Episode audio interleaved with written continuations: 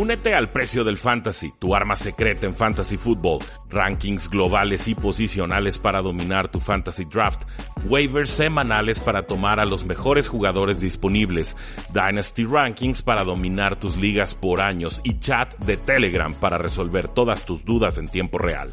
Visita stam.store diagonal precio NFL o da clic al link en este episodio para suscribirte.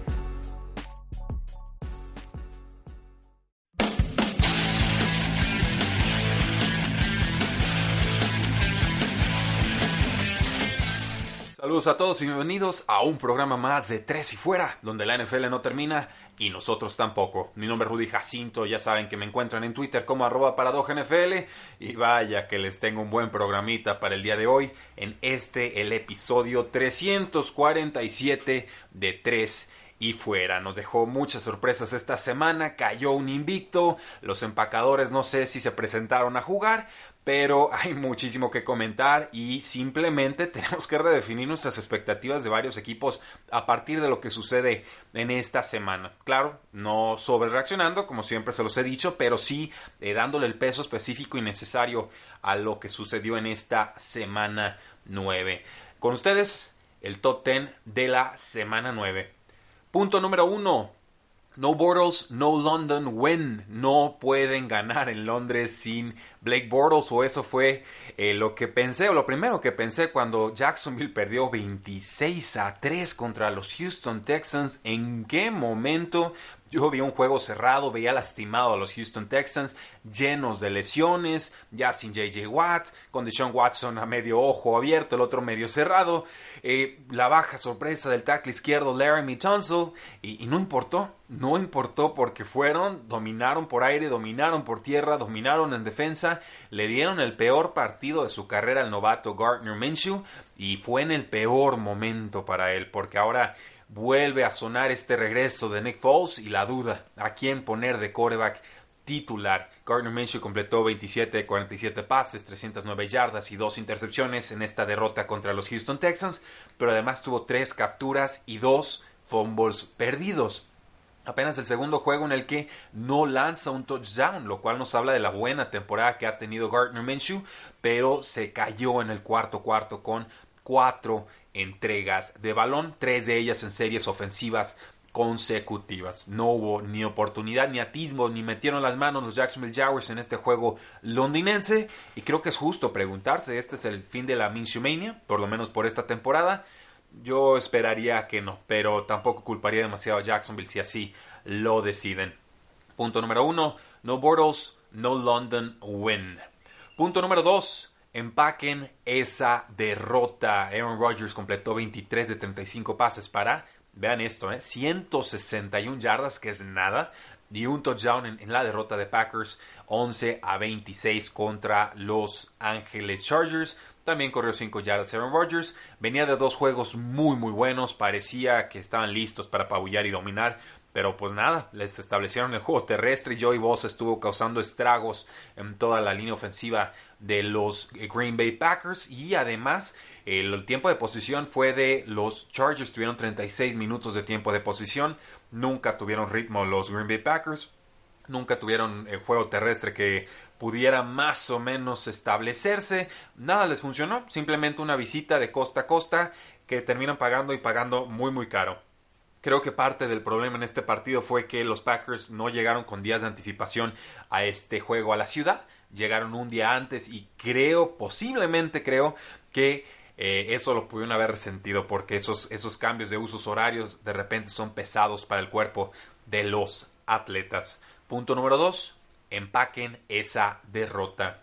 Punto número 3. Saquen el Gatorade. Los delfines, los delfines ganan 26 a 18 en un juego que no estuvo así de cerca. Los Miami Dolphins estuvieron arriba 21 a 7 al medio tiempo. Me estuve dando de topes contra la mesa todo el maldito domingo porque sabía que los delfines venían mejor que los Jets, pero pues no me atreví a tomarlo simplemente porque eh, pues creo más en el quarterback Sam Darnold que en Ryan Fitzpatrick, pero eso no fue lo que sucedió en este partido. Y lo chistoso también es que Adam Gates eh, despedido por su ex equipo, pierde contra su ex equipo. Así que ex, los puntos para las exes es uno y Adam Gates se queda con un delicioso eh, cero. Unos Jets de Nueva York que llegaban con una victoria y seis derrotas, el peor récord, eh, la peor ofensiva, peor de toda la NFL, cuando se supone que Adam Gates es un especialista ofensivo. Sí, con coreback suplentes, pero aún así hubiéramos esperado un poco más de su parte. Y los despedazó Brian Fitzpatrick, 288 yardas, 3 touchdowns.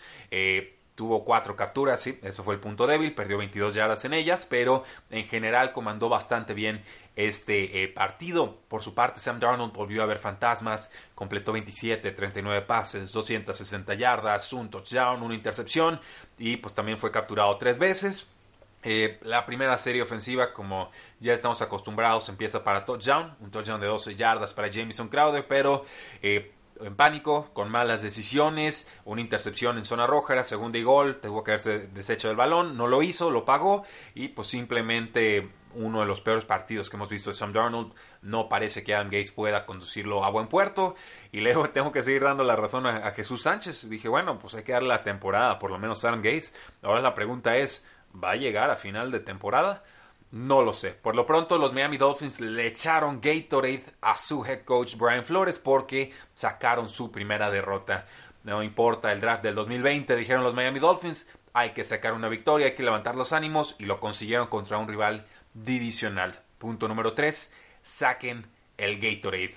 Punto número 4, un final de Lawyer. Eh, Jacoby Brissett salió lastimado del partido contra los Denver Broncos y entonces tuvo que entrar eh, Brian Hoyer, que no lo hizo del todo mal, ahí se me defendió. Y tuvieron la oportunidad los Colts de llevarse este partido que terminan perdiendo 26 a 24, insisto, contra los Denver Broncos. Brian Hoyer pues consiguió un par de touchdowns, no esperen producción consistente de su parte. Marlon Mack fue el más importante del equipo, para no variar. Eh, Zach Pascal también tuvo una buena actuación en la ofensiva de los Indianapolis Colts, pero eh, vamos, o sea, el, tema de Adam Vinatieri no lo podemos eludir más. Lo, le echamos un poquito de flores en, hace algunos top tens, pero incluso en esa ocasión ya había fallado una patada. Aquí pues nos queda de ver nuevamente. Los Colts iban abajo 24-26 contra los Pittsburgh Steelers, quedan 71 segundos en el reloj. Eh, le hablaron a Vinatieri, y lo que sucedió después no es fácil de describir para alguien que es tan fan de Vinatieri como yo, pero pues lo tenemos que hacer. Eh, Vinatieri ya había fallado un punto extra que le habían bloqueado porque no levantó suficiente el balón, una trayectoria corta, eh, o sea, la, apuntó mal y se la, se la bloquearon. Y ya habían pasado muchas cosas en esta temporada contra los Chargers en Los Ángeles en la semana 1. Eh, falló una patada de 46 yardas, una de 29 yardas, un punto extra, o sea, 7 puntos dejó en la mesa y los Colts perdieron 30-24. Luego, pues falló dos puntos extra más en un juego que pierden los Colts contra los Titans 19 a 17, así que ha sido muy clave en esos partidos. De la semana 3 a la semana 7, eh, Vinatieri convirtió 11 de 11 puntos extra y 7 de 8 goles de campo. Su falla fue de 57 yardas, así que no le podemos reprochar demasiado a sus 47 años, bueno, va a cumplir 47 años en diciembre el buen Vinatieri, nos da señales de que va de salida. Eh, hace dos semanas contra los Denver Broncos, eh, pues bueno, tuvo fallas, se olvidaron en esa victoria 15 a 13 sobre los Denver Broncos, eh, tuvo un, un, acierto de 55 yardas antes del medio tiempo y otra de 51 yardas con menos de 30 segundos en el reloj para llevarse el partido, pero eh, pues ya si hubiera notado ese punto extra que falló y una falla de 45 yardas, pues quizás no hubieran estado en tantos aprietos en aquella ocasión. Pues bueno, ahora en este gol de campo de 43 yardas habíamos quedado la falla. Y la falla horrible, y la falla a la izquierda, y le acomodan mal el balón, le ponen las costuras de su lado, pero sale muy machucado y, en, la, en la toma lenta, ¿no? En la phantom shot de la patada se ve que Vinatieri le da algo al, piso antes de, meterle fuerza al balón. O sea, se tropieza casi casi en, el intento. Mal, mal, mal, mal, mal, mal. Eh, Vinatieri si tenemos que decirlo de esa manera, termina costándole un tercer partido a los Indianapolis Colts en esta temporada. Tiene un porcentaje de acierto de 73.7% en puntos extra, lo cual lo pone 27 de 28 pateadores calificados en esta temporada. Y insisto, con fallas como esta, los Colts no se van a poder dar mucho margen de error en esa división porque los Houston Texans están peleando con todo. Es una lástima, eh, no lo hizo del todo mal, pero me parecía eh, oportuno usar su nombre para el titular. Punto número 4, un final de Lawyer para Colts.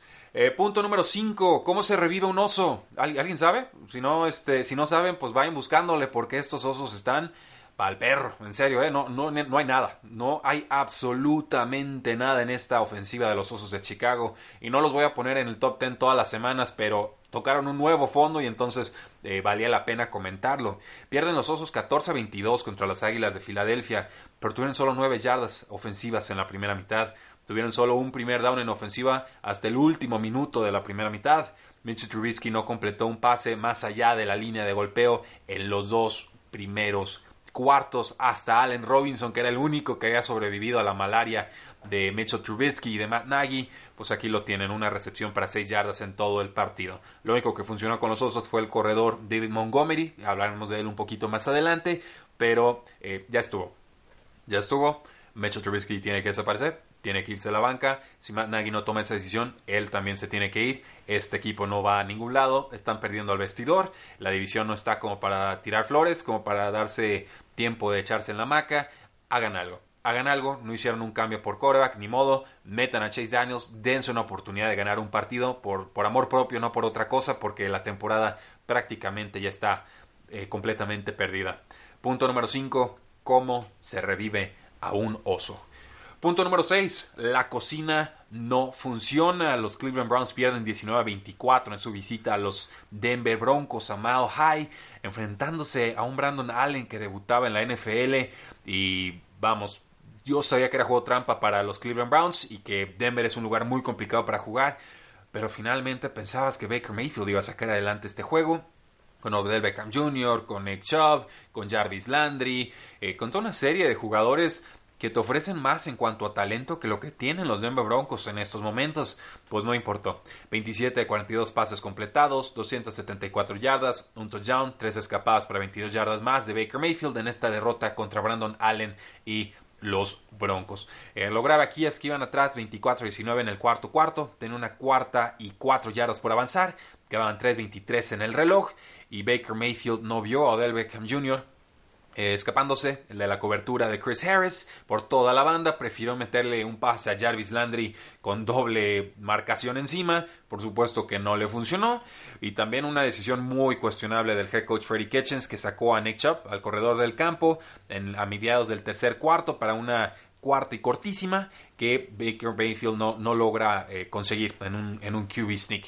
Eh, no está funcionando. Dos jugadas muy críticas, dos jugadas claves que resumen lo que ha sido Cleveland en esta temporada, que ahora tiene un récord de dos victorias y seis derrotas. Se van a enfrentar a los Buffalo Bills con récord de seis victorias y dos derrotas.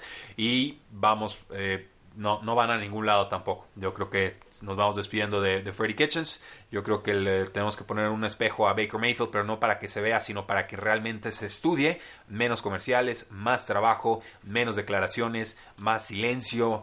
Eh, en fin, no es una colección de talentos estos Cleveland Browns, pero no son un equipo. Y esto, el, problema viene de más arriba que Freddie Kitchens. Creo que viene desde el general manager de Dorsey, que siempre se ha distinguido por sumar talento, pero no siempre preocuparse por la personalidad o el carácter de cada uno de esos jugadores. No sé cómo lo van a arreglar, pero esta temporada ya está perdida para Cleveland. Punto número 6. La cocina no funciona. Punto número 7. Semana de los Allens. Josh Allen, Carl Allen y Brandon Allen. Se dio la coincidencia de que tres corebacks titulares en esta semana tenían el apellido eh, Allen y los tres jugaron bastante bien, o sea, lo suficiente para sacar los resultados. Eh, tenemos a Josh Allen, el coreback de los Buffalo Bills, pasa para un touchdown, corre para otro en una victoria muy sencilla sobre Washington. Eh, Allen, el quarterback de las Panteras de Carolina, se recupera, lanza un par de touchdowns contra los Titans y les ganan 30-20. Y Brandon Allen, en su debut NFL, lanza dos pases de touchdown, le da 24 puntos a los Denver Broncos y finalmente le da un poquito más de lo que creo Joe Flacco había ofrecido en esta temporada. Eh, bien por los Allens, punto número 7, semana de los Allens. Punto número 8. Vikings 23, Chiefs 26. No le metí mayor título sofisticado a este punto porque el marcador es fuerte y claro. Los Chiefs sufrieron, los Chiefs se apretaron el cinturón, los Chiefs apretaron los dientes y sacaron una victoria importantísima contra unos vikingos de Minnesota que simplemente no saben ganar a domicilio contra equipos complicados. Matt Moore completó 25 de 35 pases para 275 yardas y un touchdown, eh, mientras que el touchdown que lanzó fue de 40 yardas para Tariq Hill. Lo estuvieron buscando más en pasecitos cortos, les funcionó bastante, bastante bien. Y creo que saldan de alguna manera esta lesión de Patrick Mahomes con una victoria y una derrota de forma bastante satisfactoria. Yo esperaría a Patrick Mahomes de vuelta en los emparrillados para la semana 10 contra los Tennessee Titans, pero bien por Matt Moore y bien por Andy Reid y bien por este equipo que no dobló las manos. En cuanto a Kirk Cousins, pues 19 38 pases completados, 220 yardas y 3 eh, touchdowns, pero pues solamente completó la mitad de sus pases, así que una línea, una estadística agridulce. Stephon Diggs, pues tuvo nada, atrapó uno de cuatro pases, en verdad, preocupante. Una recepción, cuatro yardas, cuatro targets. Adam salió relastimado de su isquiotibial. No sabemos cuántas semanas esté fuera. Eh, los pases de touchdown fueron para Olavisi Johnson, para Mir Abdullah y para Kyle Rudolph. En fin, esto es un tema recurrente en la gestión de Mike Zimmer como head coach de los vikingos de Minnesota. Eh, no ganan a domicilio contra equipos importantes. Yo creí que con Matt Moore quizás serían de media tabla para abajo estos Kansas City Chiefs. Por eso tomé a los Vikings esta semana y no, no se pudieron desmarcar. Les anotaron y simplemente eh, el pateador Harrison Butker le da la victoria a los Kansas City Chiefs sobre la hora. Punto número 8, Vikings 23, Chiefs 26.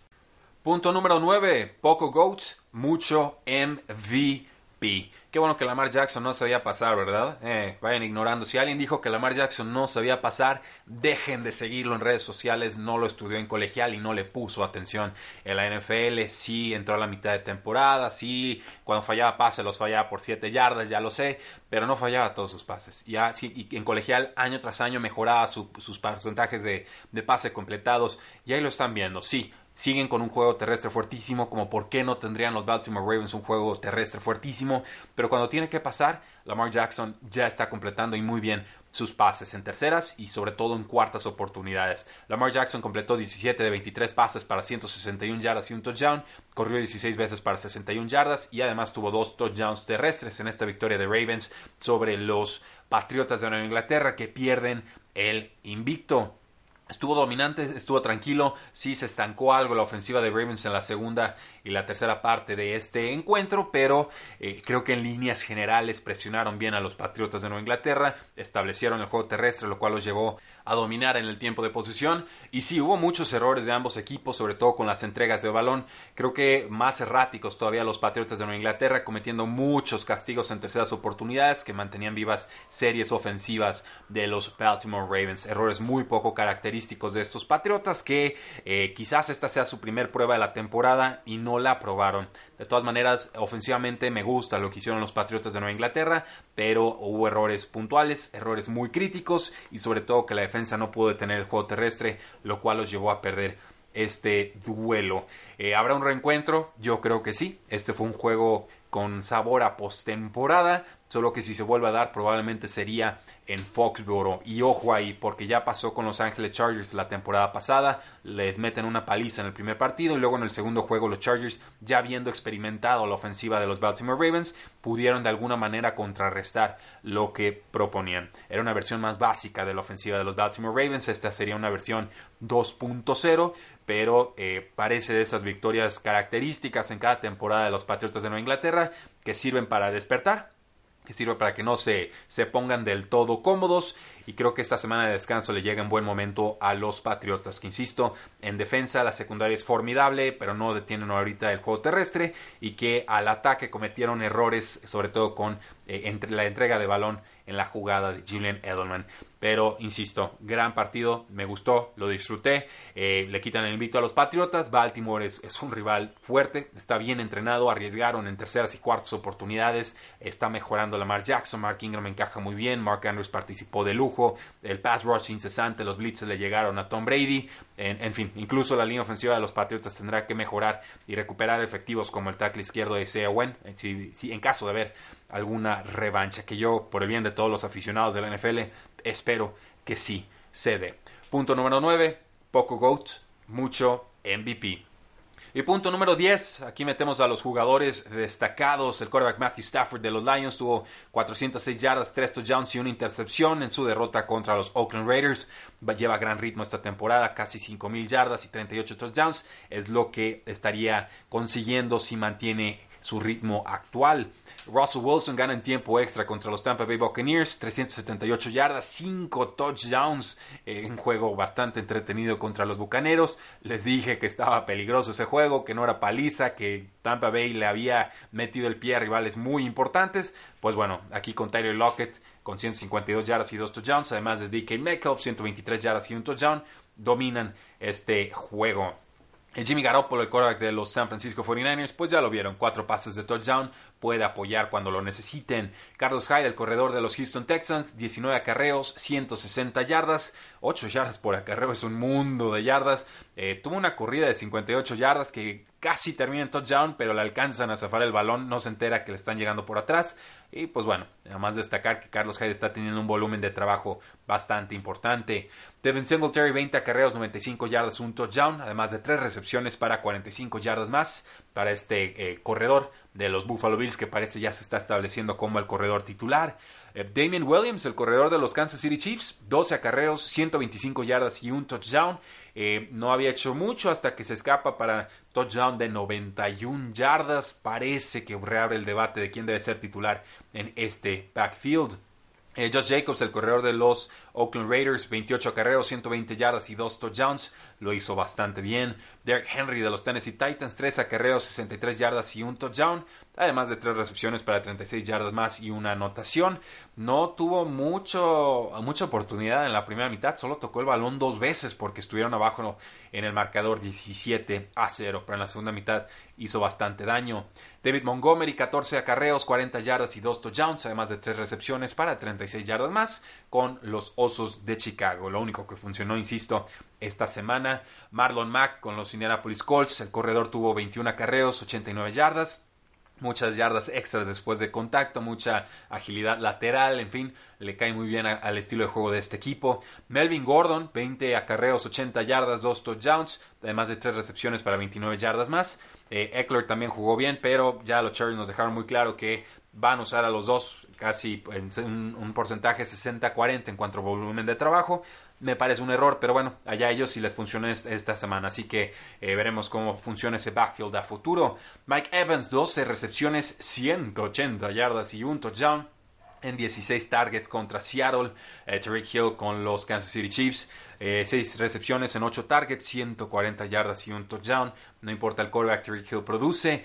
Preston Williams, el novato de los Miami Dolphins, 5 recepciones, 71 yardas y un par de touchdowns. Solo ojo ahí porque salió lastimado, tuvieron que retirarlo en el carrito de las desgracias. Kenny Golladay, el receptor de los Detroit Lions, tuvo 132 recepciones y un touchdown. Eh, Noah Fant, la cerrada de los Denver Broncos, 3 de 4 targets, pero una de esas fue para una larga escapada. Termina para 115 yardas y un touchdown. Zach Pascal, este receptor de los Colts que les presumía, 5 de 6 targets atrapados, 76 yardas y un touchdown. Muchas de esas recepciones fueron de altísimo grado de dificultad. Eh, Mike Williams con Los Angeles Chargers, 3 de 4 targets atrapados, 111 yardas. Eh, va involucrándose poquito a poco en esta ofensiva. James Washington con los Pittsburgh Steelers, 4 eh, de 4 targets atrapados para 69 yardas. Lo destaco porque había estado muy desaparecido, pero aprovechó al máximo sus oportunidades. DJ Moore, el receptor de las Carolina Panthers, 7 de 10 targets para 101 eh, yardas en esta victoria de las Panteras sobre Titans. Hunter Renfro, el novato de los Oakland Raiders, 54 yardas y un touchdown, líder de los Raiders en targets y en recepciones. Y este Darren Waller y Terrell Williams estuvieron muy calladitos en este partido, así que Hunter Renfro fue importante para que ganaran los Raiders. Zach Ertz, la cerrada de los Philadelphia Eagles, por fin más de 100 yardas y un touchdown en este juego contra los Osos. No había superado las 100 yardas en esta temporada. Eh, Mike Secchi, el ala cerrada de los Miami Dolphins, explota. 6 recepciones, 95 yardas parece que se puede convertir en una opción viable para Fantasy Football si quieren hacer streaming de tight ends. Ahí está el nombre. Y también destaco lo de Calvin Hoy, que forza un fumble clave con las, eh, los Patriotas de Nueva Inglaterra entre los Baltimore Ravens. Eso, damas y caballeros, es nuestro top 10 de la semana 9. Eh, no olviden seguirnos en Facebook, Twitter, Instagram y YouTube. Suscribirse a este su podcast desde su celular. Nos encuentran en Apple, podcast, nos encuentran en Spotify, nos encuentran en eBooks, en Stitcher, en Wizard, donde quiera que busquen, ahí seguramente nos encuentran. Y también eh, suscríbanse al canal de YouTube, denle click a la campanita. Ya esta semana empezamos a subir videos de forma regular, para que no se lo pierdan, para que le den like, para que se suscriban, para que lo compartan, para que lo presuman con sus contactos, porque la NFL no termina y nosotros tampoco. Tres y fuera.